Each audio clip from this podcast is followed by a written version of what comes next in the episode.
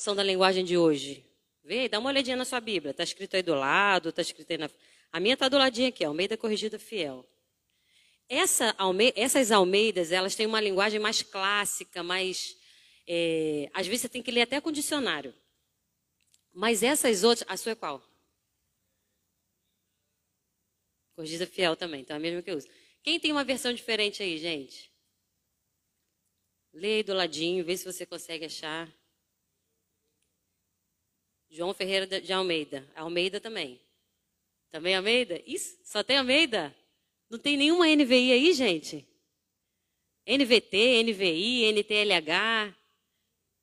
Por que, que eu estou dizendo isso? Porque às vezes, quando a gente vai comprar a Bíblia, esses dias uma menina mandou uma mensagem para mim: Ah, eu tenho uma adolescente lá, estou querendo comprar uma Bíblia, qual que eu compro? Eu falei, você tem que comprar a Bíblia que você consiga melhor compreender o texto bíblico. Porque o texto às vezes é difícil. Se você comprar uma tradução difícil, né, vai ser mais um empecilho para a sua leitura. Né? Então, o português não tem que ser um empecilho. Então, é, a NTLH, por exemplo, da linguagem de hoje, eu não tenho ela em casa, mas ela é facílima de você entender o texto. Então, se você quer ler com uma criança, com um adolescente, se você não tem o hábito da leitura bíblica, ah, eu não conheço esse, essas terminologias aqui, essas palavras são difíceis. NTLH. Mas se você já tem, já é, ah, eu já sou cristão há bastante tempo, já tenho hábito, já assim, já estou acostumada. É, é, muito legal, eu estava falando com minha mãe ontem, né? Como que às vezes a gente não sabe a referência do texto, mas se alguém começa a falar o texto, a gente vai, a gente vai completando, né? Mas aí se pergunta, mas onde que está? Não faço ideia, porque de tanta gente ouvir nas pregações, né, nas ministrações. Então, para você que tem essa, esse ouvido aí já aguçado de tanto ouvir a Bíblia, a NVI é fantástica, porque ela é mais contemporânea, ela não tem as palavras tão difíceis, ela é muito boa. E por que, que eu quero te falar isso? Porque às vezes a gente tem, tem gente que não compra uma versão da Bíblia ou outra porque acha que está muito longe do texto original e tal, né? Só para que vocês não tenham essa, essa crise aí. Então você compra a Bíblia que facilite a tua leitura, tá bom? A NVI eu indicaria. Você tem uma versão que chama Mensagem. Alguém conhece Mensagem? Essa versão bíblica chama Mensagem. Ela, na verdade, não é uma versão bíblica, né? Eu tenho em casa, é fantástico para devocional, porque é, um pastor né, viu a necessidade, viu que a sua igreja não estava conseguindo compreender o texto, então ele fez uma tradução, ele demorou 40 anos fazendo essa tradução, que chama Mensagem. Você lê o Sermão do Monte lá, lê Mateus 6, Mateus 7, você fica assim, parece que você está vendo os passarinhos voando, é um negócio de louco. Então, eu lembro que eu ganhei do meu esposo, eu pedi, não sei se foi de casamento, alguma coisa, que aí eu comecei a ler no café da manhã, mas eu comecei a chorar, ele falou, calma, Isabela, porque parecia que aquele texto eu não conhecia, mas era o mesmo texto, ah, ele descreve de uma forma mais poética. Então, para uma devocional é fantástico. Eu não trouxe hoje, mas nas outras, ah, nos outros encontros eu vou trazer, chama Mensagem, muito bom. É uma outra dica que eu queria falar para vocês, gente. É, a gente tem um problema hoje chamado tempo, né? Então, às vezes eu vou falar assim: ah, porque você leu a sua Bíblia hoje? Cara, estou sem tempo. Pô, estou trabalhando para caramba, tenho esposa, tenho esposo, tenho filhos e tal. E aí a gente cai numa neura de querer ficar lendo muito, né? Não, vou ler meia hora por dia, vou ler três capítulos por dia.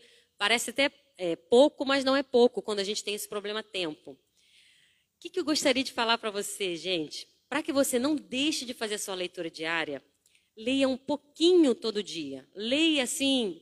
Tem cinco minutos sobrando? São aqueles cinco minutos que você vai ler um, uma perícope, um pedacinho ou um capítulo, mas que aquela, aquela leitura faça sentido para você.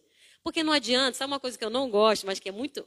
E que assim, respeito todo mundo que faz, nessa né, coisa da leitura em um ano. Já fiz leitura bíblica em um ano. Às vezes você quer ler tão rápido para cumprir a sua meta, e aquilo ali não, não, não, entra no seu coração, né? Eu prefiro a leitura em três anos, porque aí você lê um capítulo por dia. Em três anos você vai ler. Se você quer ter uma meta, tem gente que só funciona com meta, né? Não, eu vou ler a Bíblia todo dia, mas eu tenho que ter uma meta. Eu não, não funciono assim, eu vou lendo e para mim está tudo certo. Se você quer ter uma meta, faça uma de três anos, que aí você vai ler um capítulo por dia. Sabe o que você faz? Arruma estratégia, né? Bota a Bíblia do lado da cama.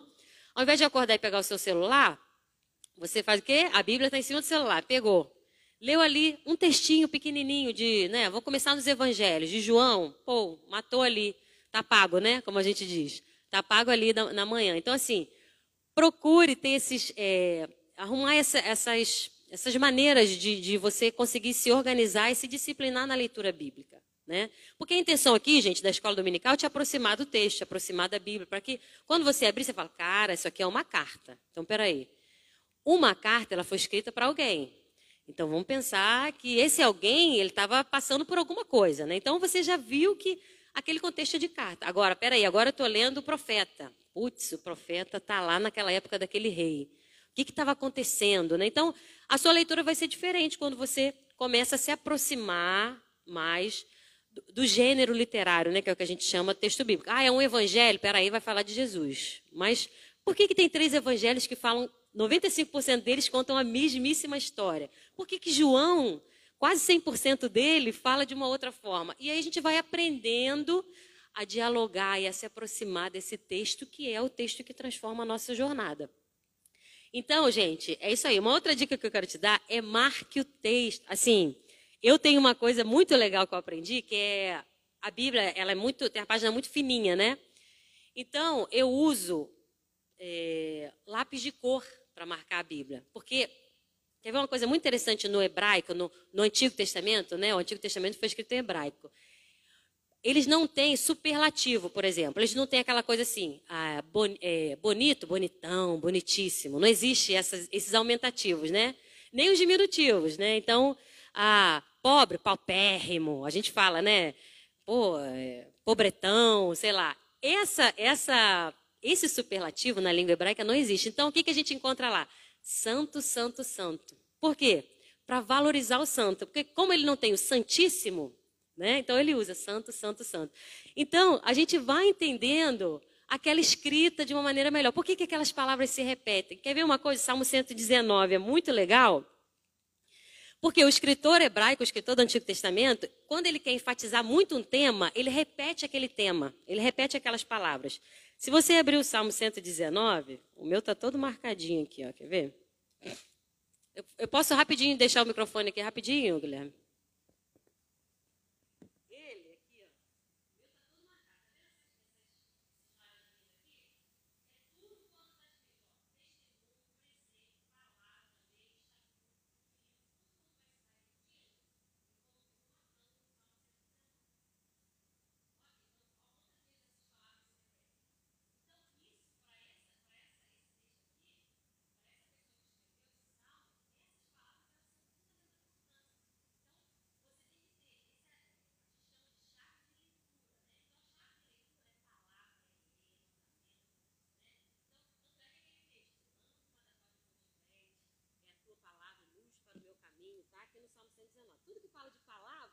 Geralmente, quando, palavra, quando, alguém cita um texto que fala de palavra, que a palavra é luz, que a palavra ilumina, está dentro do Salmo 119.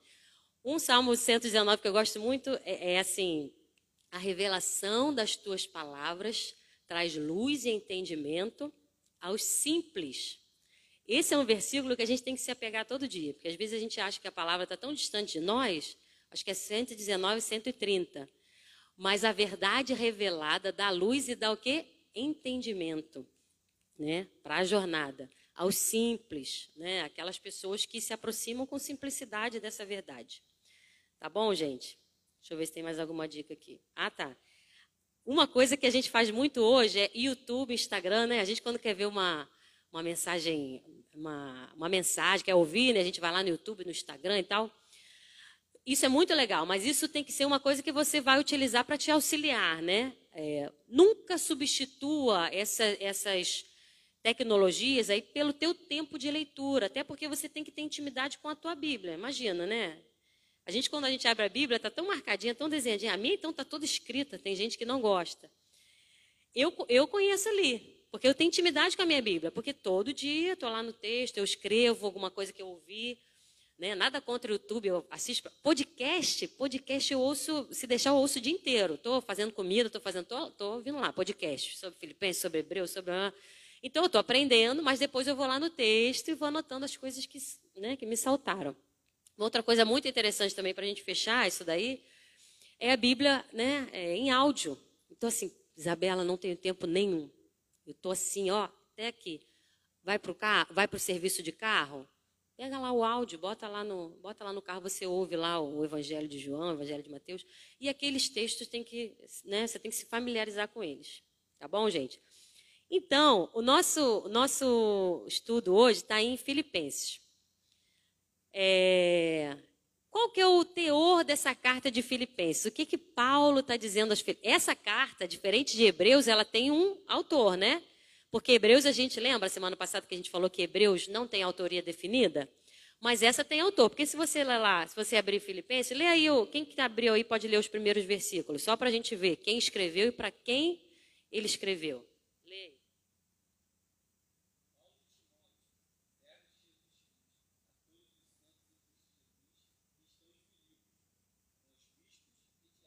Beleza, perfeito. Então, já está dizendo aí que quem escreveu foi Paulo. A de Hebreus eu fico, cara, podia ter escrito, né? Quem que escreveu, é, para quem estava escrevendo. Porque naquele tempo eles não tinha essa preocupação. Quem escreveu, ah, pô, será? Eles não imaginavam que dois, três mil anos depois a gente já está lendo aquele texto, né? Mas Paulo botou. Só que ele não botou aonde ele estava. Isso é uma coisa também que é uma discussão muito interessante, porque ele estava preso. Mas a gente não sabe em que prisão ele estava. Provavelmente em Roma. Mas existem aí os três lugares possíveis. Pô, ele podia ter colaborado com a gente, né?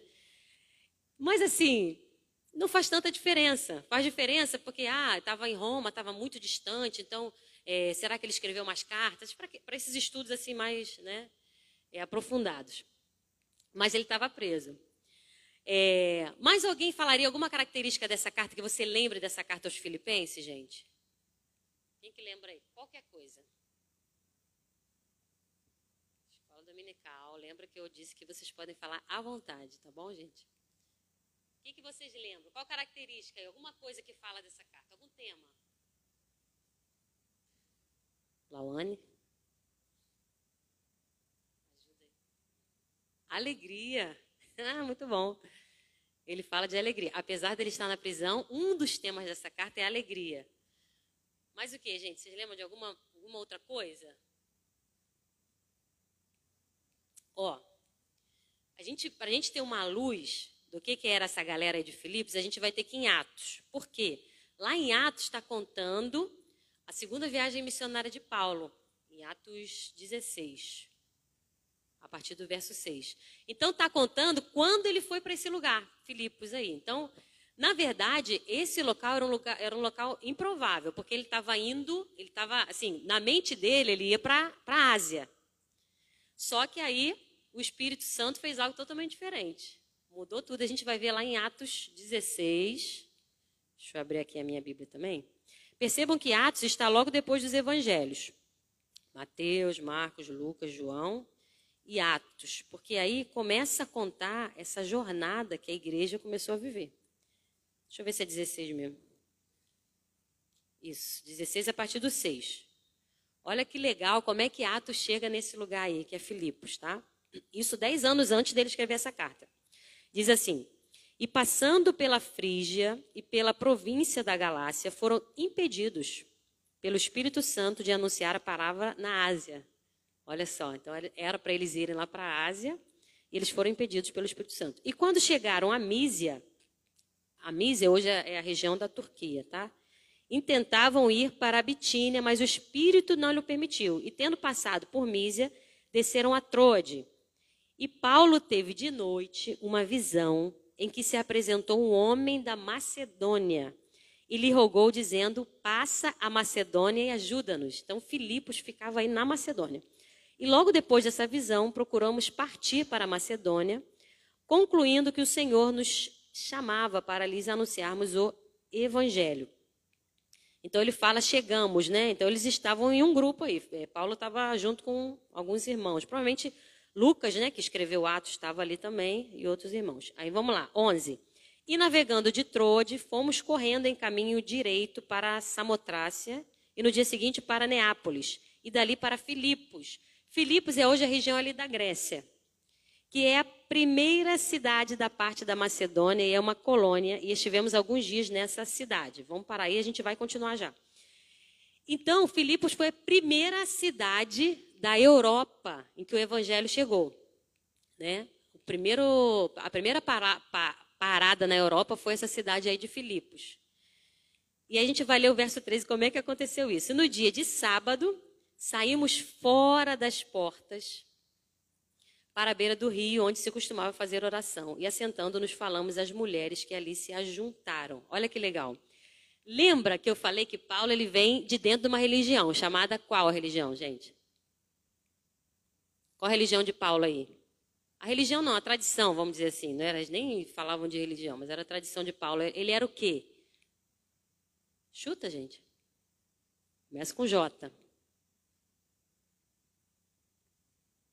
Paulo não era, não era, ainda não existia esse termo cristão, né? Antes de ser cristão, ele era o quê? Vamos puxar na cachola. Judeu, muito bom. Então, Paulo, ele era judeu e ele era fariseu, ele era judeu dos bons. Ele era aquele judeu que era tão judeu que perseguia os seguidores de Cristo, né? Lembram disso? Então ele vem dessa religião, né? dessa, dessa tradição, na verdade, judaica. Como ele era judeu, toda vez que ele ia falar de Cristo, ele não chegava na cidade, numa rua, como eu falei semana passada, falava, ó, oh, né, é, Cristo veio para salvar. Ele ia para onde? Para um lugar chamado sinagoga, certo? Porque ele era judeu, então ele entrava nas sinagogas. Só que nesse lugar, quando ele chega em Filipos aqui, diz que era dia de sábado. E ele não, ele saiu às portas da cidade. Por quê? O que, que o texto está querendo dizer para a gente?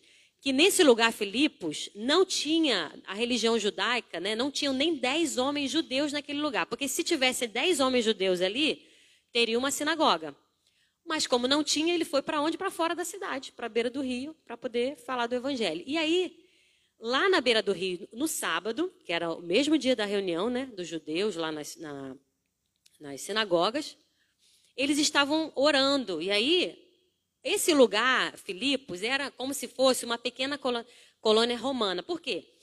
No primeiro século, o império, que era dominação total ali, era o império romano. Só que essa região, Macedônia, ela era grega. Se ficar difícil, vocês falam, tá, gente? Ela era grega. O império. Vocês sabem que na Bíblia, é, acaba, o último texto é, é, Malaquias, né? O último, eu acho, ali no, no Antigo Testamento. E aí vem para Mateus. A gente está acostumado a ouvir, eu estou acostumado a ouvir desde criança que a gente tem um período de 400 anos de silêncio. Vocês já ouviram isso? Já ouviram? Só que esse tempo de silêncio, essa página em branco, ela não é tão branca assim. Porque a história não parou porque os textos pararam. Nesse tempo em branco, que não é tão em branco, o império que dominou aquela região toda da Palestina, da, da, né, de uma parte da Europa, do Egito, da África, era o Império Grego. Tá bom? Então, antes desse Império Romano existir, que é o que a gente está hoje, né, quando, quando Paulo está falando aqui, era Roma. Imediatamente antes era o Império Grego. Esse Império Grego ele, ele fez muitas mudanças ali, tanto é que os próprios cristãos aqui no Novo Testamento eles vão falar a língua grega, né? O koiné, que é o grego mais comum. Então, então assim, você pensa, a gente passou do hebraico e aí nesses 400 anos de silêncio alguma coisa aconteceu que a nossa Bíblia não conta. Mas aí você tem a Bíblia de Jerusalém, por exemplo, né, que é a Bíblia católica, ela tem outros livros que a gente não tem. Para nós, eles não são livros inspirados, não são canônicos, né? A gente chama de eles chamam de deuterocanônicos, é? nós chamamos de apócrifos. Então, são os livros que para nós não são inspirados, mas eles contam uma parte da história que a nossa Bíblia não conta, sobretudo ali em Macabeus. Além de tudo, tem os outros, tem o, Flávio José, alguns historiadores judeus que contam esse período. É, por que, que, é legal a gente saber isso? Porque ele transformou muito a, a, a, realidade dos judeus. Essa época foi uma época de muita transformação que a nossa Bíblia não, não conta. Por que, que eu estou falando isso? Porque como Paulo chegou ali em Filipos, ele estava na Macedônia, que era uma região grega, e o império que dominava é o romano, então você vê, já tem duas grandes potências ali envolvidas nessa região. A gente consegue perceber que essa região de Filipos era uma região de muitos conflitos, de muito sincretismo religioso. Eram muitas religiões, eram muitos deuses, era um, era um, um lugar em que Paulo estava pisando que era complicado. Né? Ele não estava pisando no, numa terra da Palestina, numa terra em que tinha muitos judeus, era uma terra complicada. Né? Então, Paulo pisou ali, e não tinha né, judeus ali, e aí ele vai na beira do rio. Quem que estava na beira do rio, gente? Um monte de mulheres, né? Algumas mulheres ali. Aliás, a característica dessa igreja aqui é bem feminina, né? Eu já percebi isso. A liderança da igreja é, é isso é muito legal, porque a mulher traz uma outra é, ela agrega muito também, né? Quando tem essa, essa unidade, assim, mulheres. Isso é legal da igreja metodista, né? Porque você vai em outras igrejas, as mulheres não podem participar e fazer muitas coisas. Na igreja metodista, a gente tem essa liberdade, né? De diálogo, de ensino, de ministério pastoral, de episcopado, né? Essa igreja de Filipos, ela tinha essa característica muito feminina. E aí ele está lá na beira do rio, ele fala para essas mulheres e fala que Lídia estava ah, com o coração ali sedento daquela, daquela palavra de Paulo. Ela recebe né, aquela mensagem e ali começa a igreja de Filipos. Essa igreja que a gente vai ler a carta que ele mandou dez anos depois. E aí tem um outro episódio também muito conhecido, que é o episódio da prisão. Vocês lembram Paulo e Silas na prisão? E que eles estavam cantando, orando, e a prisão se abre, e o carcereiro tenta se matar. Esse episódio também acontece nesse mesmo capítulo, lá em Filipos também. Então, você percebe essa primeira realidade aí da igreja de Filipos era uma igreja de, vamos chamar, de improváveis, né? Era um carcereiro, eram mulheres que estavam na beira do rio, era uma mulher também, nesse capítulo vai contar, uma mulher que, que era tomada por um espírito de, de, adivinhação, que era explorada pelo seu senhor. Então, era uma igreja, uma igreja totalmente atípica, né? gentílica que a gente chama. Então, não era uma igreja de judeus, era uma igreja tipicamente gentílica, é, os gentios são esses que estão fora da religião judaica. Nessa época existia essa, começou a existir essa, essa divisão, essa, essa briga aí. Então, por isso que, que fala que Paulo era pregador dos gentios, né? Porque ele, o que acontece? Pedro, por exemplo, ele vai direto para os da fé judaica. Porque o próprio Jesus, no início do ministério dele, ele fala assim: ó, vai aos da casa de Israel, né? Esquece o resto da galera. Depois, depois quando o Espírito Santo vem, a história muda. Aí ele fala: é, é, para a gente ir por todo mundo, pregando o evangelho a toda criatura. Então, Jesus emancipa o sagrado com o Espírito Santo. Antes dele, era uma. Antes dele, a mensagem de Jesus ficava restrita a uma religião fechada, que era o judaísmo. Só que aí Paulo começou a perceber todo mundo precisava dessa mensagem, não eram só os judeus. E aí, eu ia falar disso daqui a pouco, mas vou falar agora. Lá em Atos, não, vou falar depois para não embolar a mente de vocês. É, e aí, Paulo, é legal porque quando Paulo vai saudar as pessoas, ele fala graça e paz, certo? Sempre ele fala graça e paz, né? A paz é o shalom, é o shalom hebraico, é o shalom dos judeus. A paz. E a graça era uma, uma maneira mais comum deles se, deles se é, cumprimentarem ali nesse, nesse mundo né, gentílico e tal. Então, ele, até no cumprimento dele, ele agrega a todos. Graça e paz do nosso Senhor Jesus Cristo sejam com vós e tal. Então, ele é, uma, é um cara muito agregador. Beleza. Então, essa igreja surge aí, essa igreja dos improváveis. Vamos ver mais o que, que tem aqui. E essa igreja, ela se tornou uma igreja muito querida para Paulo. No início do. Agora vamos lá para Filipenses. Vamos sair de Atos e vamos lá para Filipenses.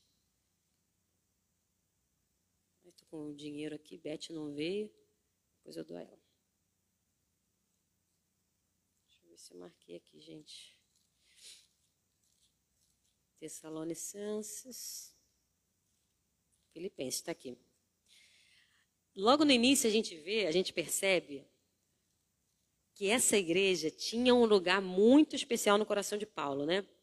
Vamos ler a partir do versículo 3. Imagina você recebendo uma carta com, esse, com essas palavras aqui, ó. Dou graças ao meu Deus todas as vezes que me lembro de vós, fazendo sempre, com alegria, oração por vós em todas as minhas súplicas, pela vossa cooperação no Evangelho desde o primeiro dia até agora, tendo por certo isto mesmo, que aquele que em vós começou a boa obra a aperfeiçoará até ao dia de Jesus Cristo. Como tenho por justo sentir isso de vós todos, porque vos retenho em meu coração pois todos vós fostes participantes da minha graça, tanto nas minhas prisões como na minha defesa e confirmação do Evangelho. Porque Deus me é testemunha das saudades que de todos vós tenho em entranhável afeição de Jesus Cristo. Beleza? Então aí a gente já dá para ver que era uma igreja muito amiga, era uma igreja que participava ativamente do ministério de Paulo, tanto financeiramente, né, quanto nas orações. Eles mandavam mantimento. Então, essa carta aqui, por exemplo, Paulo está falando que o desejo dele é enviar Timóteo para cuidar da igreja. Mas ele está falando de Epafrodito também. Ele falou: Ó, oh, Epafrodito, vocês mandaram Epafrodito vir para me ajudar, porque ele estava preso. E eu gostaria de, de mandá-lo de volta para vocês poderem se alegrar novamente, porque ele tinha ficado doente, ele vai contando aqui, ele tinha ficado doente, realmente, ele quase morreu. Mas ele vai voltar para perto de vocês para vocês se alegrarem de novo. E, e vai levar, com certeza foi Epafrodito que levou essa carta, né? Que entregou essa carta para eles. Então, ele vem falando desse enorme carinho que ele tem por essa igreja. E assim, como que essa igreja permaneceu de pé no meio de um caos desse que eu falei para vocês, né? Desse sincretismo religioso, desse lugar em que ah, provavelmente reinava né, a injustiça, a incredulidade, né? Só tendo o mesmo alvo, que é Cristo, né? E é a mesma realidade nossa. Muitas vezes a gente está no meio do caos, né? A igreja está, né? A igreja somos nós, tá, gente? a gente está inserida num meio que às vezes é caótico, né? cheio de injustiças, cheio de, de maldade. E como que a gente vai permanecer em unidade, conforme o Ronald falou ah, né, agora de manhã, e vai manter a nossa fé? Só estando juntos no mesmo objetivo, né? pautados nesse amor, né? rumo aí a Cristo. Então, um dos temas mais centrais dessa carta é a alegria, justamente por quê? Porque eles eram muito ligados a Paulo. Paulo estava preso. Imagina uma pessoa que se ama muito está presa, né? Então Paulo fala muito sobre alegria. Ele fala assim: olha, mesmo aqui na prisão está tudo dando certo. Porque o que, que acontecia ali? Ele, ele deixa claro isso, que até a galera que cuidava dele, os, os carcereiros, estavam sendo contaminados por essa mensagem. Então ele fala: ó, todo lugar, todo momento é oportunidade. Estando você preso, ó, ele, aí ele fala uma frase que é clássica, né? O viver para mim é Cristo e o morrer é ganho, é lucro. Então, para ele, estar com Cristo era o melhor. Se, aí tem outro texto também que a gente usa muito, que é o 4,16, se não me engano, que fala. Não vou me errar, não, né? Deixa eu ver aqui. Que fala, que a gente usa muito, né? Não, não é 4,16, não, é 3. Peraí. 3, ó, 13. Peraí. 4,13? Posso todas as coisas naquele que me fortalece. Olha que legal, é esse. Por que, que ele está falando isso? Às vezes a gente pensa que tem a ver com, ah, eu posso comprar o carro do ano, ah, eu posso. Pensa que Paulo não estava no Hotel Cinco Estrelas quando escreveu isso aqui. Posso todas as coisas né, é, em Deus, né, que me fortalece. Ele estava numa prisão. Então, se você ler uns versículos antes, ele fala assim: sei estar a partir do 12, abatido, sei também ter abundância. Em toda maneira, em todas as coisas, estou instruído, tanto a ter fartura como a ter fome, tanto a ter abundância como a padecer necessidade. Posso todas as coisas naquele que me fortalece. Pode estar tudo bem, pode não estar tudo tão bem assim, mas Deus é aquele que me fortalece. Na verdade, o texto está falando isso. Por isso que é legal você né, conhecer o, o, contexto dele. E serve para nós. Posso todas as coisas que, que me, naquele que me fortalece. Posso passar por dificuldades, posso passar por aflições, posso passar por perseguições. Beleza. E aí, gente, ele fala sobre a alegria, mas a alegria não é essa ausência de tristeza e nem é a gente ficar né, com a boca aberta o dia inteiro, né? Porque a gente passa por muitos Aliás, esse é um momento de muita tristeza que a gente tem vivido, né? Mas na verdade essa alegria é a certeza da confiança de estarmos no lugar certo, né? Que a nossa vida está no lugar certo, está sendo direcionada da maneira mais correta possível, que é no amor zeloso do nosso Cristo. Essa é a alegria que a gente, é dessa alegria que Paulo está falando, né? E aí, eu vou ler um, antes da gente entrar aí na, a gente vai, o texto que a gente vai ler está em Filipenses 2, tá? Mas ele tem tudo a ver com essa maturidade cristã que a gente falou semana passada. Ah, que horas são, gente? Rapidinho. 9h20. Ah, tá cedo, beleza. Eu vou ler uma devocional que me mandaram essa semana, que é muito, eu achei muito interessante, que fala da, da, da lagarta se transformando em borboleta. Fala assim: o milagre da metamorfose. Quando soube da metamorfose das borboletas, fiquei maravilhada.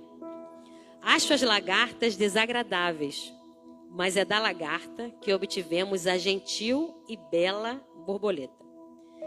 A transformação é um milagre, certo, gente? Né? A, a, a, a lagarta não fala assim, oh, agora quero ser transformada. Né? É algo que acontece que ela mesma não tem como gerenciar aquilo, né? É um milagre. E uma vez que a metamorfose tem acontecido, não nos lembramos da lagarta. Simplesmente apreciamos a beleza da borboleta. O mesmo acontece na minha vida. Acho que tenho lagartas em mim que queimam os outros e fazem com que eles não gostem de estar perto de mim. É difícil me livrar de sentimentos e comportamentos negativos, mas como seguidora de Cristo, devo estar disposta a mudar. Com a ajuda do Espírito Santo, posso me livrar dos sentimentos de inferioridade, raiva e egoísmo. Leva tempo e o processo não é fácil.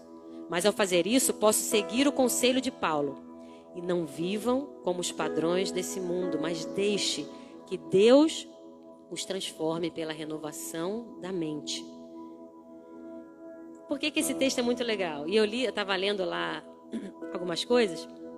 Oh, a salvação não é um prêmio das nossas obras, mas um troféu da graça de Deus. A salvação é esse milagre da metamorfose, né, que nos transforma de seres como essa lagarta, talvez, né, aquelas pessoas que ninguém quer por perto, né? E aí, esse milagre, o milagre da salvação, quando ele acontece, ele nos transforma em, lagar, em borboletas. Mas isso é instantâneo, gente? É um download, né? Como a gente diz? Não é. Lembra que eu falei da semana passada da conversão? O que é a conversão? É você estar tá caminhando aqui, né? De repente, converte. E aí, quando você você vira para, né, quando você se converte, você inicia um novo processo de vida. Você inicia. E ele vai terminar quando? Só na morte. Agora, o que a gente não pode fazer é estagnar. É você estar tá participando desse processo de transformação e você de repente desanimar e você parar. Para isso estamos nós aqui. Por isso é que a igreja é importante. Porque a gente, como essas árvores que a gente falou na, na semana passada, né, a gente fortalece um ao outro. E aí esse milagre da salvação, ele precisa ser desenvolvido, como vai dizer a carta aqui. Vamos lá então. Ler. No capítulo 2, a partir do verso 12. Do 12 ao 18. Quem que quer ler aí? Alguém quer ler? Eu vou dar o um microfone. Porque eu acho que o Guilherme está gravando. Está gravando, Guilherme? Aí ele disse que tem que estar tá com o microfone. Quem quer ler, gente? Vocês são tão silenciosos. Quero ver daqui a três meses se vai estar assim. É igual escola, né? Quando você entra na escola, primeiro dia de aula, aí entra aquele silêncio, ninguém fala nada.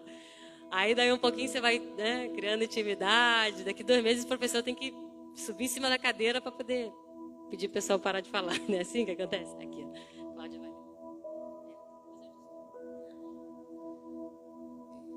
Assim, meus amados vocês sempre obedeceram, não só na minha presença, porém muito mais agora na minha ausência, desenvolvam a sua salvação com temor e tremor.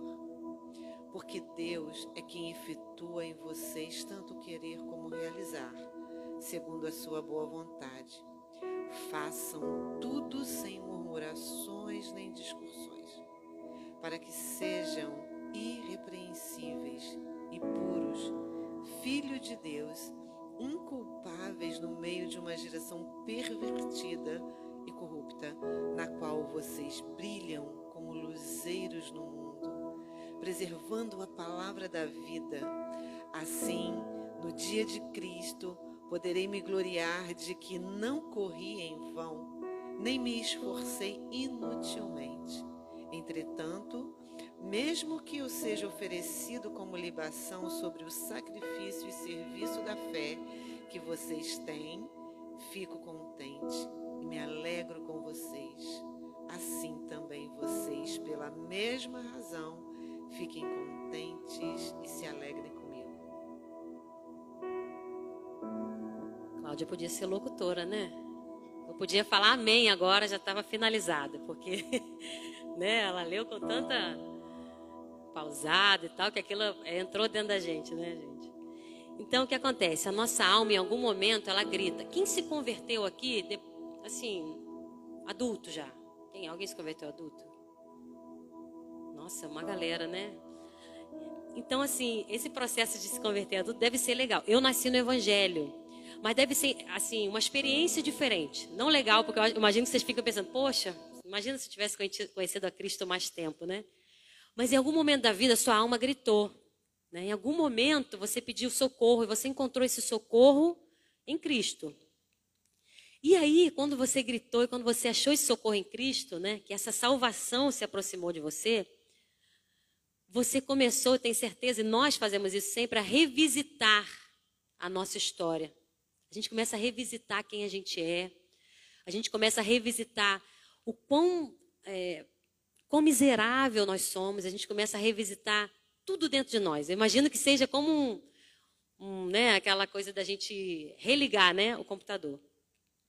E aí, quando a gente começa a revisitar, por causa dessa luz que nos iluminou, porque a gente se aproxima da bondade, da verdade, da justiça, do amor, do perdão. Não tem como a gente a gente ser contaminado, a gente ser iluminado por essa luz e a nossa escuridão não ser revista. Certo? A gente quer revisitar tudo que está escuro para que, que essa escuridão, então, se dissipe, né?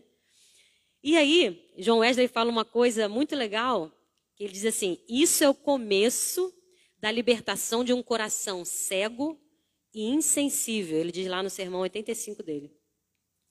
Então, a partir desse revisitar, nós começamos a ressignificar a nossa jornada. Tudo começa a fazer sentido, tudo começa a querer ser mudado. Então a gente já não quer ser mais como antes. A gente já não precisa mais ser mais como antes, porque essa luz nos fez ressignificar a nossa jornada. E aí entra o verso 12, que a gente acabou de ler, que diz: desenvolvei a vossa salvação. Então a gente começa a perceber que a gente começa a desenvolver um comportamento diferente, um processo diferente, né? atitudes diferentes. Não é assim que acontece, gente? A galera que veio depois de mais velho. Eu imagino que não seja fácil, porque você foi criando muitos hábitos, né? Muitos costumes, mas de repente você percebe que não, você não pode mais ficar daquele jeito, né? Só que o que, que acontece? A gente não tem força nenhuma para fazer essa mudança. A gente não tem capacidade nenhuma para mudar. A verdade é essa. Assim como aquela lagarta. Se ela fala assim, ó, oh, quero virar a borboleta. Não, não acontece assim. Nem com ela, nem com a gente, né? Acontece, como está escrito o versículo, no versículo seguinte, que diz: Deus é quem opera tanto querer como o efetuar. Porque a lagarta ela entra num, num casulo, né?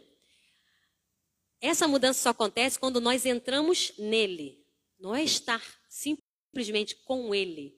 Sabe aquele in, aquele in, quem sabe inglês aí? Eu não sei nada, mas eu sei que o in é dentro, né?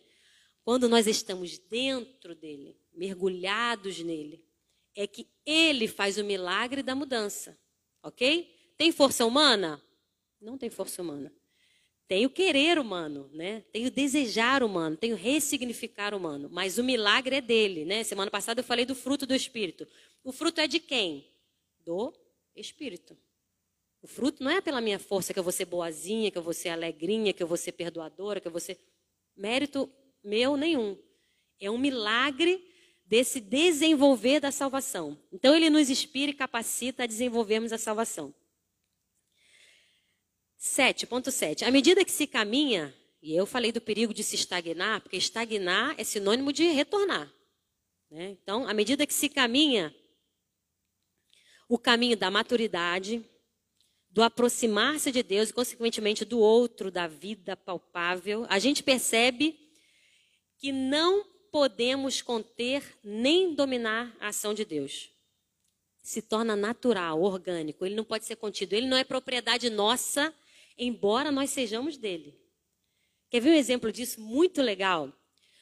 Quando lá em Atos dos Apóstolos, é, o Espírito Santo veio, né? Jesus veio com a sua mensagem e o Espírito Santo desceu sobre aquelas pessoas, né? E eles, e eles começaram a viver algo diferente. Eles já tinham a mensagem de Cristo, mas o Espírito Santo foi o start ali, né? E aí, Estevão, você vai ver lá, o primeiro mártir cristão foi Estevão, né? E Estevão, o que, que ele falou para que as pessoas perseguissem a igreja, né? Perseguissem aquelas pessoas. Esse termo igreja eu estou usando, né? Como eu falei semana passada, porque a gente já está acostumado, mas lá não existia essa. Não era uma igreja, eram pessoas, eram pessoas que estavam seguindo um Cristo. Depois isso vai acontecendo. Aí, Estevão fala assim: Deus não habita em templos feitos por mãos humanas. Isso aí, de homens. Ou seja, o Espírito Santo veio para que esse, para que essa salvação fosse para toda a humanidade. Mas o que, que aconteceu ali? Quando Estevão fala isso, aquela mensagem começa a, a quebrar todos os muros. Aquela, aquela mensagem que estava num grupinho de judeus ali, né, na Palestina. Você imagina a Palestina hoje, um lugar assim minúsculo. Ela está aqui hoje, ela veio para cá hoje. Por quê? por causa daquela perseguição, daquela palavra de, de Estevão, né, do Cristo, aquela mensagem ela, ela rompeu todas as barreiras. Então, o povo judeu que tinha a mensagem do Antigo Testamento, ele achava que ele, eles eram detentores da mensagem da verdade. Mas Jesus veio para dizer: olha, vocês não são os detentores da verdade, vocês são os propagadores da verdade. Então, para que, que a gente tem a verdade? Para a gente ser o dono dela? Não pode. Deus não é dono, assim, ninguém é dono de Deus, né?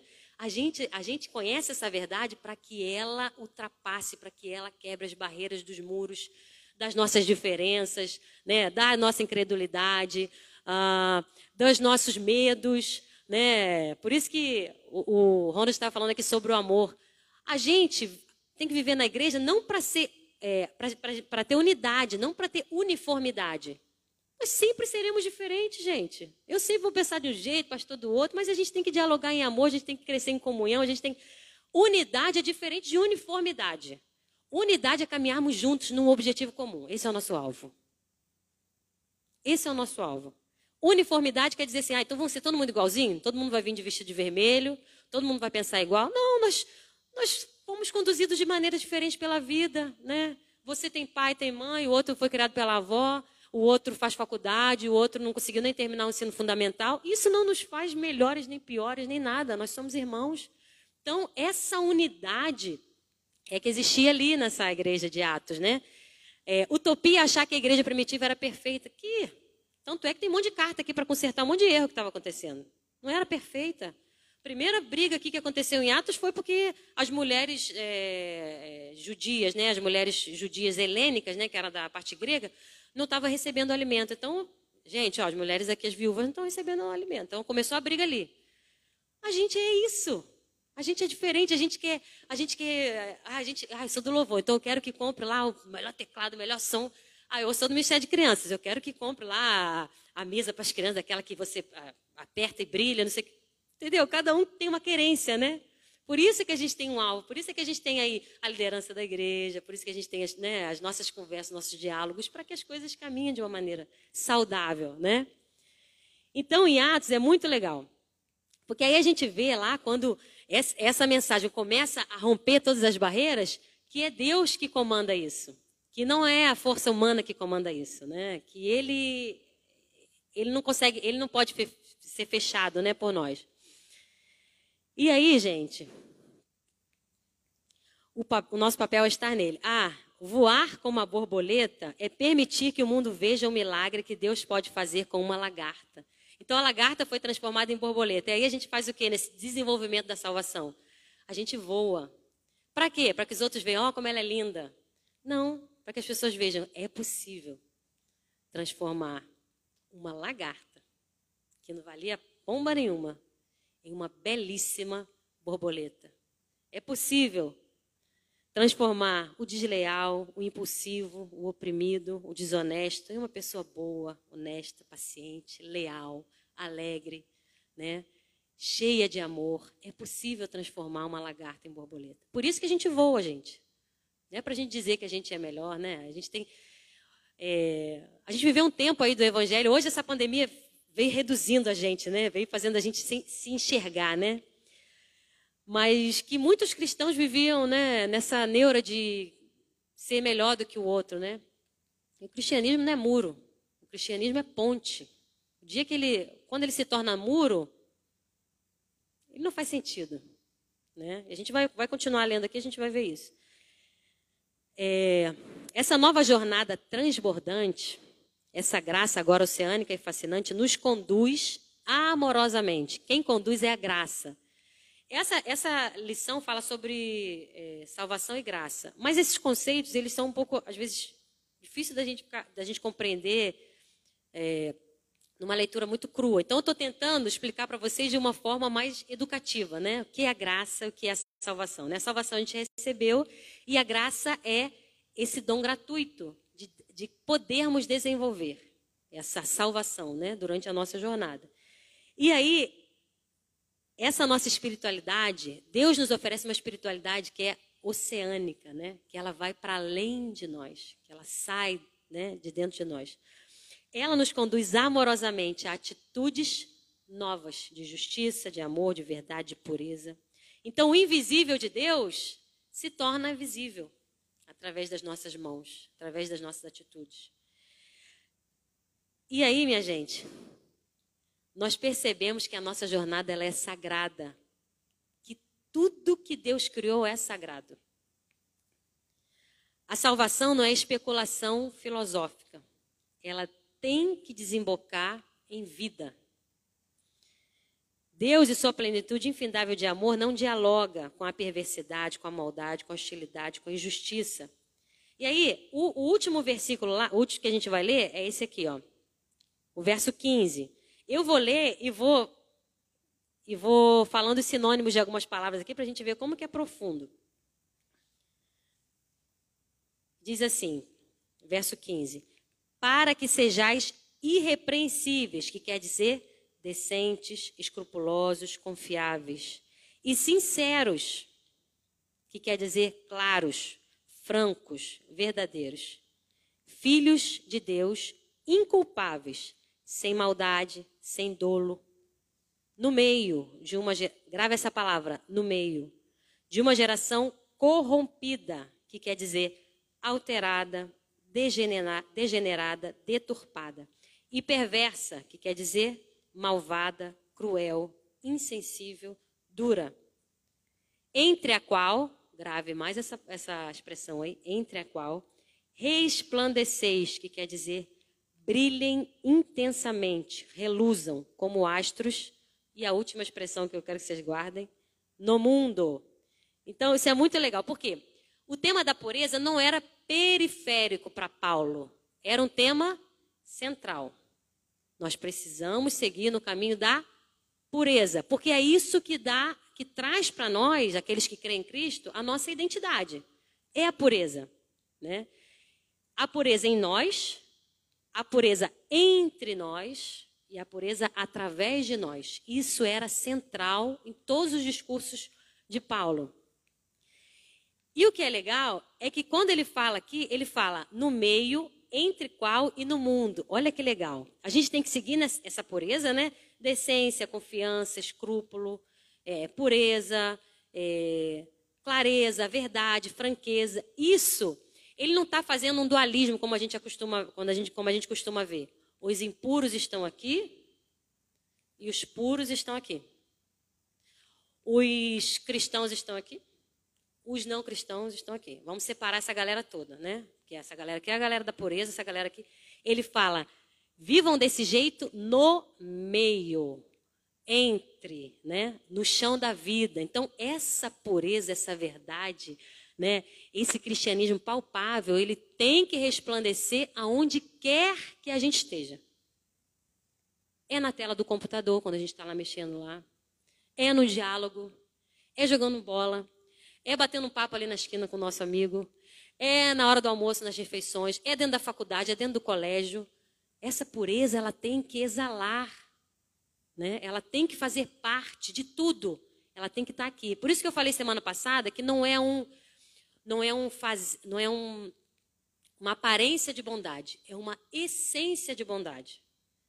Não, essas atitudes não existem, elas não existirão se elas não forem primeiro é, internalizadas, né? se, elas não, se essa palavra não transformar a nossa essência, essa atitude ela vai ser vazia.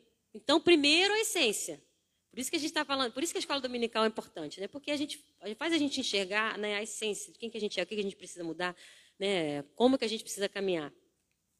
E aí, gente,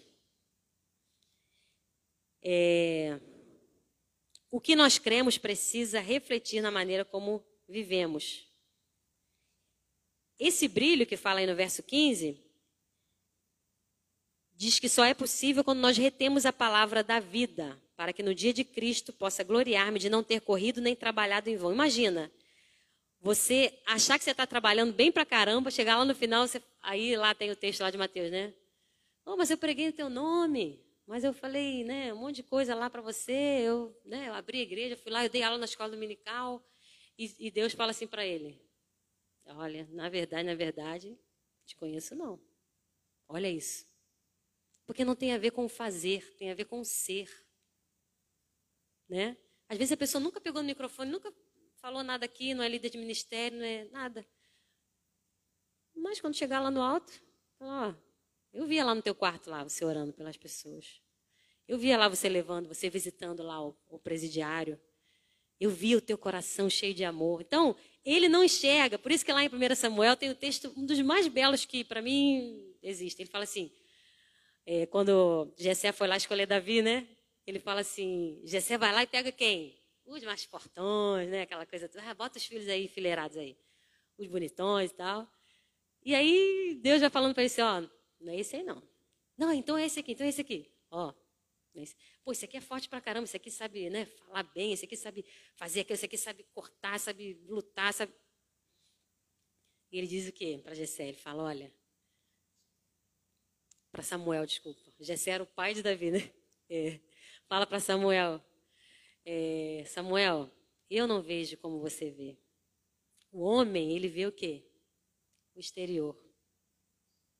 Mas o Senhor vê o quê, gente? O coração. Então, essa é a jornada da maturidade cristã, gente. A gente precisa parar de achar que é pelo muito fazer. Igual eu estava falando outro dia com a que é responsável pelo Ministério Infantil. Como é, que é o nome dela mesmo, gente? Bia. Que agora a gente está organizando a classe das crianças, né? Não temos muitas crianças ainda. É, aproveitando aqui o, o gancho para que vocês convidem crianças, né? E ela está à noite, cuidando das crianças à noite. Eu falei, Bia, ela falou, não, porque ela achou que eu fosse pedir ajuda, né? Para ela vir da aula de manhã e tal. Eu queria só entender como é que funcionava o processo do Ministério de Ensino na igreja e tudo, né? E ela, não, mas já, ó, eu estou trabalhando, mas eu estou estudando, mas assim que der eu, eu te ajudo, não sei o que. Eu falei, Bia, a igreja, ela é feita de serviço. Se não tem gente para trabalhar, a gente fala, ó, isso aqui não vai funcionar agora, porque não tem gente para fazer. A gente não tem que ficar se descabelando, porque o nosso papel é esse, é servir, né? Então, quando a pessoa fala, cara, eu, eu vou lá, vou, vou contribuir um pouquinho, vou ficar lá com as crianças uma vez por mês, de 9 às 10 da manhã ou à noite, Bia, as pessoas têm que ter essa iniciativa. Eu falei para ela, não é pra gente, não é pelo muito fazer, não. É cada um fazendo a sua parte. Gente, eu já fiz tanta coisa dentro da igreja. Hoje eu estou dando aula na escola dominical. Sabe por que eu comecei a dar aula na escola dominical? Porque não tinha professor lá de jovem, né? Eu dava aula para uma pessoa, às vezes duas, no início, né? Mas eu estava lá todo domingo. Eu preparava a aula e às vezes o Marcelo, que era o superintendente lá da escola dominical, falava, Isabela, só tem dois, vamos juntar a turma. Eu falei, negativo. Eu preparei a aula, eles vieram aqui, a gente vai estudar. E a gente, e assim, depois as coisas foram acontecendo, né? Não tinha, eu falei, eu acredito no ensino, eu vou ficar lá. Eu vou, eu vou lá, vou meter bronca. E as coisas foram acontecendo, né? Depois vieram outras pessoas. E aí você, o que, que a gente não pode fazer? A gente às vezes está com mania, a gente tem mania de, né? Tudo muito, né? Não que o muito seja ruim, mas ele começa com um pouco feito bem feito começar com um pouco feito de qualquer maneira, ou então chegar né, de paraquedas e as coisas acontecerem de uma forma mirabolante, isso não é o processo que eu conheço do nosso Deus, não. É um processo que ele, um passo de cada vez. Igual a gente falou da maturidade da criança, né? Você vai dando as coisas para ela conforme ela vai se desenvolvendo. Você não pode chegar lá e dar um, um angu, igual eu falei do missionário lá. Não, é o leite. É o leite mesmo. É isso aí que vai fazer ela, ela se fortalecer. E depois ela dá um novo passo, depois ela dá um novo passo. É um processo contínuo. Mas assim, vá devagar e sempre, né? É melhor devagar e sempre e as coisas irem acontecendo de uma maneira saudável, amorosa, orgânica, vital, do que a coisa acontecer de qualquer maneira, depois você tem que refazer, igual você, você falou, né? Às vezes a gente constrói, né? a casa, depois, pô, tá cheio de. A gente não botou um cano direito ali, ou aquele negócio está vazando ali, porque a gente quer fazer de uma vez, né? Então, esse é o processo. Então, assim, a igreja é feita de serviço, sobretudo a nossa igreja, né? Então, sempre, gente, no que você puder colaborar, né? Quem, tem alguém aqui do Ministério de. Ai, meu Deus. Como é que é aquele que dá cesta básica? Eu esqueci. Ação Social, a Luísa. Poxa, eu, eu quero dar uma cesta básica. Luísa, posso te dar uma cesta básica? Luísa, preciso do quê? Preciso do meu carro para poder ajudar lá a entregar? Gente, as pessoas não precisam ficar pedindo as coisas, não. A gente tem que ter essa iniciativa. Às vezes a gente é tão apático na, na vida que a gente não tem iniciativa para nada. Isabela, pô, tá tudo lá divididinho. Uma vez por mês, dá para ficar lá, né? Igual tá Ellen aí. Não veio nenhuma aluninha hoje, mas ela veio. Tá lá com a aulinha preparada. Tem aluna? Hoje não tem. Mas quem sabe no próximo mês vai ter. E a gente segue assim, gente. A gente não é assim na vida. Se, se eu chego lá no dia de trabalho, lá 8 horas da manhã, e aí a empresa está fechada, eu volto para casa, mas eu fui lá, não fui? Porque não é meu compromisso? Estou lá. Então, assim, a igreja é feita disso, da nossa, da nossa disposição em ajudar um ao outro. Ah, eu não posso, eu tenho, eu tenho uma pessoa acamada em casa, eu não posso. Igual ontem, quem entrou em contato comigo foi a Andréia. A Andréia é muito engraçada, né? Isabela, queria falar contigo que eu não estou podendo na escola dominical, que eu estou passando uma situação aqui, não sei o que e tal. Falei, Andréia, fique em paz, minha filha. Só de você demonstrar o desejo de estar junto, porque o melhor é você estar junto. O melhor não é nem você, ah, eu quero ajudar, eu quero trabalhar. Caramba, você vai poder conhecer gente. Pô, quer, quer o melhor ambiente do que o ambiente de célula para você conhecer gente? As minhas filhas estão aí direto, porque eu falo, não, tem que ir. Tem ensaio na igreja? Vai lá ensaio na igreja. Tem célula? Vai lá. Porque é o melhor ambiente, gente para se estar, né? tanto para adultos quanto para crianças. Então, e o processo começa assim, funciona dessa forma. É devagarinho, mais um passo de cada vez. Ah, eu estou passando por um problema difícil. Ótimo. Convida alguém para estar tá orando contigo e esse problema ele vai se dissipar. Tenha alegria, tenha fé. Né? Até o fim da jornada, muita, muitas águas vão rolar. Né? Paulo estava preso, gente. Paulo não viveu mil maravilhas, não. Foi açoitado, foi preso, foi e estava aqui falando uma coisa que a gente está lendo hoje. Porque ele teve uma vida muito tranquila? Porque os filhos deles estavam. Né, nem teve filhos, né? Mas porque, sei lá, a esposa dele, sei lá, não tinha esposa também. Mas. Por isso que ele não tinha problema. Brincadeira. Tinha um espinho na carne que só ele sabia. É verdade. O que, que era, meu filho? Existem aí muitas suposições, mas a gente não sabe. Mas assim, estar no chão, pisar no chão dessa terra, gente, é você passar dificuldade. A única certeza que a gente tem é essa, além da salvação, né, em Cristo. É que vai ter problema. Então, assim, por isso que a gente tem que estar junto, para a gente poder se ajudar. Às vezes é difícil, que um tem um espinho aqui, outro tem um... Sabe uma analogia muito legal do caminho estreito e a porta estreita e a porta, e a porta grande, né? É, por que caminho estreito é tão difícil? Porque a gente tem que caminhar juntinho ali. E é, é fácil caminhar juntinho? Nossa, às vezes é difícil a beça. A larga é moleza. A larga, cada um vai para o seu canto. Ô, oh, beleza. Vou lá na igreja de domingo, lá rapidinho. Opa, tchau. Então, assim, essa é larga. Ela leva para onde? Sei lá para onde. Agora, a estreita, ela é difícil, porque a gente tem que ficar juntinho ali. A gente vai caminhando assim, às vezes, né? Mas isso aqui é legal, gente. A vida é isso, né? A vida cristã é essa jornada, é essa caminhada. E assim, eu quero agradecer a acolhida de vocês. Eu estou recém-chegada aqui, mas eu já me sinto parte dessa família, né? Já me sinto parte, já estou à disposição de todos e todas que precisarem de qualquer coisa. E aproveito para convidá-los e convidá-las a trazerem, convidarem também crianças né, para a escolinha dominical, porque esse é um ambiente que eu cresci, que, né, que vai formando o nosso caráter, um caráter íntegro, íntegro, sincero, cheio de justiça, cheio de verdade, cheio de amor, que você possa participar disso também, convidando. Ontem, ontem eu vi aqui na igreja arrumar as salinhas, eu vinha, trouxe um monte de bombom, imprimi um monte de papelzinho e fui convidando as crianças aqui em volta. Né? Eu e as minhas filhas, né? Aí andando, a gente entrou aqui numas coisas, fomos dando papelzinho e tal, para convidar, para que elas soubessem que aqui estava tendo educação cristã de manhã, né? Então a gente faz o que a gente pode, né? Na medida que a gente pode, na força que a gente pode, para que seja saudável, para que não fique pesado para ninguém. Se todo mundo fizer um pouco, olha que maravilha. Tá bom, gente? Alguém mais quer falar alguma coisa? Ou sobre, a, sobre essa carta de Filipenses amorosíssima? Vocês falam um pouco, né? Tá bom. Ou sobre outras, outras outras experiências aí. Alguém quer compartilhar alguma coisa? Eles falam pouco, Ronald? É tudo de disfarce. Estão disfarçando. Estou sabendo. Aqui, Cláudia quer falar. Gente, ter uma aula como essa e não falar é um grande desperdício. Então, eu mais ou menos, assim. Não, não, não sou. Ah, foi a primeira formação que eu fiz para agradar minha mãe. Mas depois o que eu fiz, eu falei, mãe, deixa eu seguir meu caminho. Mas eu vi que ela estava muito certa e eu amo esse ambiente de escola dominical, de aprendizado. Isso me inspira, essa aula me inspirou nessa manhã.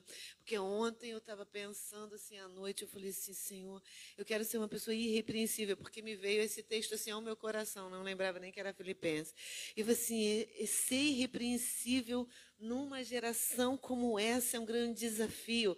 Você caminhar e fechar os olhos para aquilo que você tem que fechar, fechar os ouvidos para aquilo que você tem que fechar. Então, esse, que, esse, ensinamento é um ensinamento maravilhoso e eu tive um grande aprendizado nessa manhã. E é aquilo que, sabe, que você falou aí também da lagarta, essa dificuldade que às vezes que a gente tem de mudar, de, de, de tomar decisão de mudar. A gente olhar para dentro da gente e falar assim, gente, eu preciso tanto de mudar. Eu preciso de mudar no meu falar, nas palavras que eu uso, for na forma que eu me expresso. Eu preciso de mudar nas minhas atitudes, na minha família, nos meus relacionamentos. Eu tenho que ter cuidado com as pessoas que eu preciso ter cuidado. Às vezes a gente, a Bíblia diz que a gente que não cuida dos dos seus é pior do que os infiéis. Isso eu preciso de aprender. A gente ter cuidado, cuidado um com o outro. A gente está num ambiente, né, que tantas coisas a gente precisa de fazer, mas o que, que adianta a gente fazer sem antes a gente ser aquela pessoa que a gente quer que o outro seja, não é verdade? Então, esse que é isso que eu queria falar, que cada um de nós que recebemos essa nutrição nessa manhã a gente possa ir para casa, sabe? Pensando, ruminando, é isso que eu queria, ruminando essa palavra de ser irrepreensível, de ser puro. Entende? Isso é importante. As pessoas precisam de aprender isso porque a gente, isso é uma decisão. Às vezes as pessoas pensam que vai vir um anjo do céu e vai fazer, tocar na nossa cabeça e vai mudar tudo da noite para Não é, é decisão. É uma decisão de mudar. Então, eu decido mudar nessa manhã aquilo que eu preciso de mudar. E que cada um de nós possamos tomar essa decisão, ter essa maturidade, porque imagina quantas pessoas que precisariam de ouvir essa palavra nessa manhã. Muitas pessoas precisavam de ouvir esse texto, essa palavra, essa aula maravilhosa, sabe? E nós que nos decidimos sair de casa nesse horário, nós somos privilegiados de ouvir essa palavra que nos inspira, todos os dias. A palavra de Deus é inspiradora. E no, onde que a gente vai ler algo parecido com isso? Onde que a gente vai ouvir? Na casa do Senhor, só na casa do Senhor. Então eu quero agradecer por essa aula maravilhosa, porque assim, que assim, esse ministério sempre toca no meu coração por conta da palavra de Deus ser algo inspirador para todos nós, né? Obrigada, viu? Deus abençoe. Muito bom. Fiquei com vergonha agora, porque foi bom mesmo. Eu, eu, eu quando eu fico estudando em casa, gente, vocês não têm ideia. Eu fico, gente, que coisa maravilhosa isso aqui, gente. Eu fico, sabe, sabe aquela pessoa que come e fica, hum, hum, sabe que fica fazendo barulho de tão gostoso da comida? É assim quando a gente estuda. É por isso que eu quero incentivar vocês a, a essa leitura, porque ela é prazerosa. Ela inspira a mudança, né? Nossa e a mudança do outro, e ela ilumina toda a escuridão. Porque, gente, que luz que quer estar no meio de luz? A luz ela tem que iluminar a escuridão.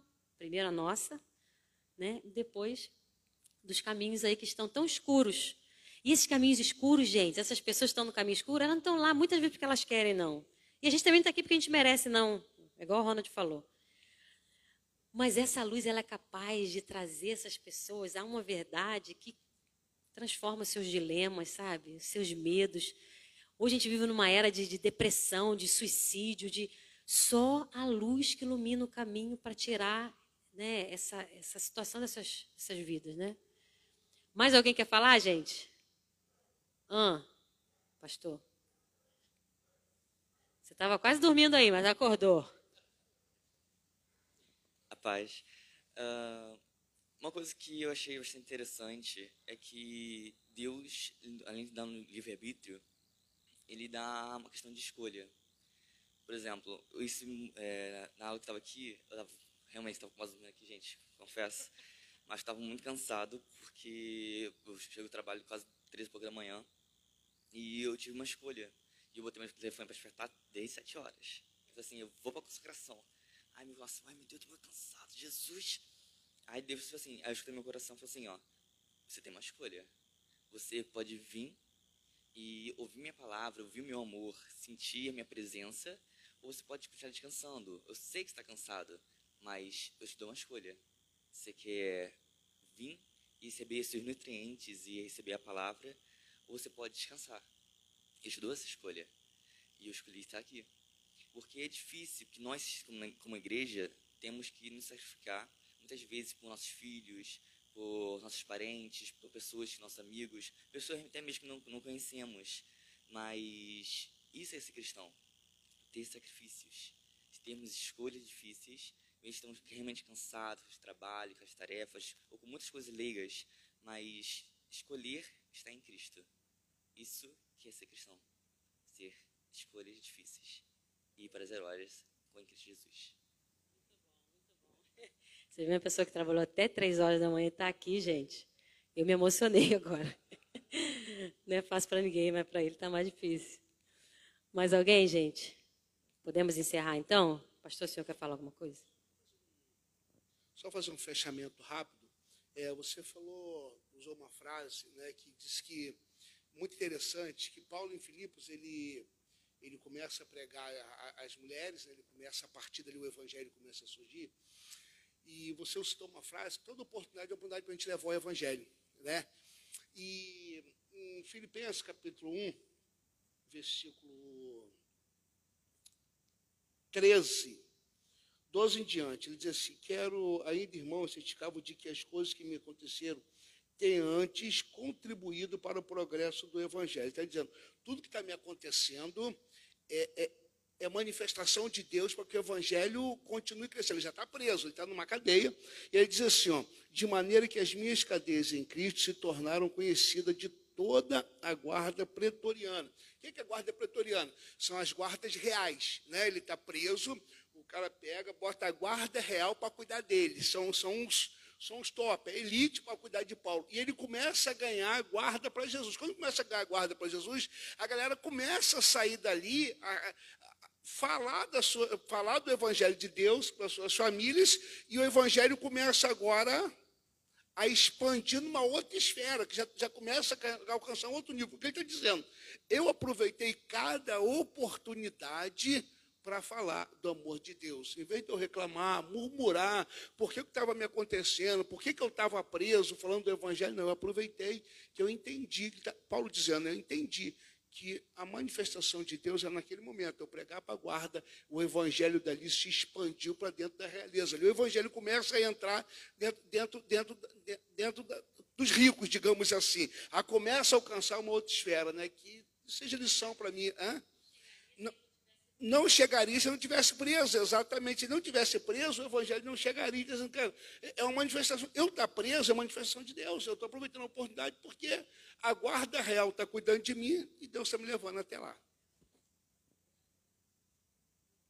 E agora a gente também está meio preso, é verdade. Eu lembro, a gente está preso e a gente tem que estar tá, né, exalando essa, essa fé maravilhosa. Eu lembro uma experiência que eu tive no barco hospital, lá no Amazonas, que eu nunca gostei de bater na porta da casa das pessoas e falar, né? Oh, Jesus, Jesus te ama, não sei o quê. Eu não, eu não gostava, eu achava aquilo meio, sei lá, meio sem sentido, sabe? Embora você está falando, eu, assim. Só que aí lá tem essa galera que, que ia na, nas casas, né, para poder pregar e tudo. E eu sempre ficava com as crianças, sei lá, tirando piolho dos cabelos, aí ficava brincando e tal, fazendo, ensinando musiquinha. Mas aí um dia teve um amigo meu, é, o André, é, e ele falou: Eu vou lá nas casas, você quer ir? Não tinha nada para eu fazer. Eu falei: Eu vou. Eu falei, ah, meu Deus. E eu, não, assim, eu tinha meio que vergonha de fazer aquilo, né? Aí o André, ele começou a bater nas casas, era muito legal, porque ele, ele não era, ele não era clichê, tipo assim, ele não batia, ô, oh, vim aqui para dizer, ó, oh, beleza, Jesus te ama. Ele, ele fazia de um jeito tão legal, por isso que a gente tem que pisar nessa terra, pensando, onde a gente está pisando, né? Onde a gente está indo. E ele, ele batia na porta e falava, ô, oh, como é que é seu nome e tal. Meu nome é André, a gente está tá aqui, a gente está fazendo né, um projeto né, legal. Como é que é? Como é que é a vida aqui? Como é que vocês vivem aqui? Como é que é a questão da. Como é que é o trabalho? Começava a bater um papo. Aí a pessoa começava a conversar com ele, né? E aí depois a pessoa estava contando como é que estava, ah, porque a gente está sem comida, não sei o quê e tal. Naquele papo, eu sei que a gente entrou em mais ou menos umas 10 casas, e a gente tomou sacolé, a gente tomou açaí, a gente. E no final, a gente parecia que a gente era da família, né? Então era uma coisa que não é você deixar uma mensagem, tipo, oh, deixei sair correndo, né? É você entrar e ficar. É você se demorar, né? Porque eu tenho certeza que Paulo se importava com a vida daqueles homens, que ele sabia da história daqueles homens, né? E aí, quando ele ficava e se demorava, no final a gente teve um momento ali da gente fazer rodas de oração assim de 15 pessoas, porque aí ele chamava os vizinhos, chamava não sei quem. Então assim, de um que a gente falaria jogando ali saindo fora, a gente ficava com 10, com 15, porque a gente se importou, porque a gente conversou, porque a gente dialogou. Porque gente... Esse é o nosso papel, gente. Num mundo tão corrido, né? de, tanta, de tanta falta de tempo, vamos, vamos nos demorar se alguém for dar um bom dia para você, né? E aí, como é que tá, Fulano? Às vezes a gente pergunta por educação, né? Como é que tá? Se a pessoa fala tá ruim, você já sai batido, porque lá vem bomba, né? Então, assim, vamos, né? Se, se tiver tempo, se demora, sabe? Demora lá, senta no quarto da tua filha, entra lá, bate um papo gostoso. Não fica preocupado com o celular, de ver o celular. Não fica preocupado se você tem que resolver outra coisa. Se demora ali, gente, porque essa é a forma mais cristã de se pregar o evangelho, né? Não é só você falar, ó, oh, minha filha, meu filho, olha, Deus tem um caminho para você, hein? Não, é você sentar e você mostrar esse caminho, né? De forma generosa, no tempo, né? no zelo, no cuidado, no amor, no diálogo. Preocupe-se com esses detalhes que lá fora não tem ninguém preocupado com isso. Tá? tá preocupado em trancar a porta da sua casa, se trancar lá, ver Netflix, acabou, né? A gente não, a gente tem que ser aquele que a gente tem que abrir. Né? E ir em direção. Né? Tá bom, gente? Então, que cada experiência da vida possa trazer para você esse, essa, essa luz, né? Que é Cristo através de você em tudo que você fizer, tá bom? Vamos ficar de pé e vamos orar? Muito bom que você esteja aqui, né? Semana que vem Espero vocês aqui. Não, semana que vem é ceia. Então estamos juntos aqui na ceia. Na outra semana, escola dominical de novo. Já foi embora. Nem sei que dia eu estou sem relógio. 25, 25. Quem quer fazer essa oração aí para a gente acabar, gente? Os meninos lá atrás, sejam bem-vindos. Não lembro de ter visto. Você estava aqui semana passada? Estava? Ah, show de bola, muito bom. É... Quem quer orar aqui para a gente encerrar, gente? Então.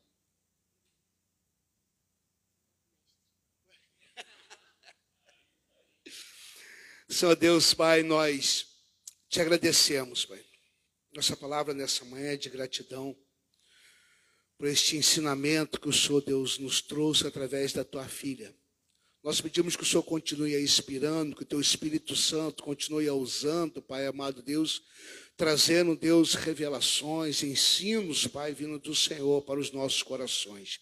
Que o Senhor nos leve em paz, que o Senhor nos dê um dia, Deus, abençoado, Pai, em nome de Jesus. E queremos, Pai, à noite estarmos aqui para lhe prestar um culto de adoração ao Senhor, Deus. Deus nos toma-nos em tuas mãos, nos dê um dia, Deus, ricamente abençoado, em nome de Jesus. Amém e amém. Pode aplaudir o Senhor Jesus? Amém. Glória a Deus.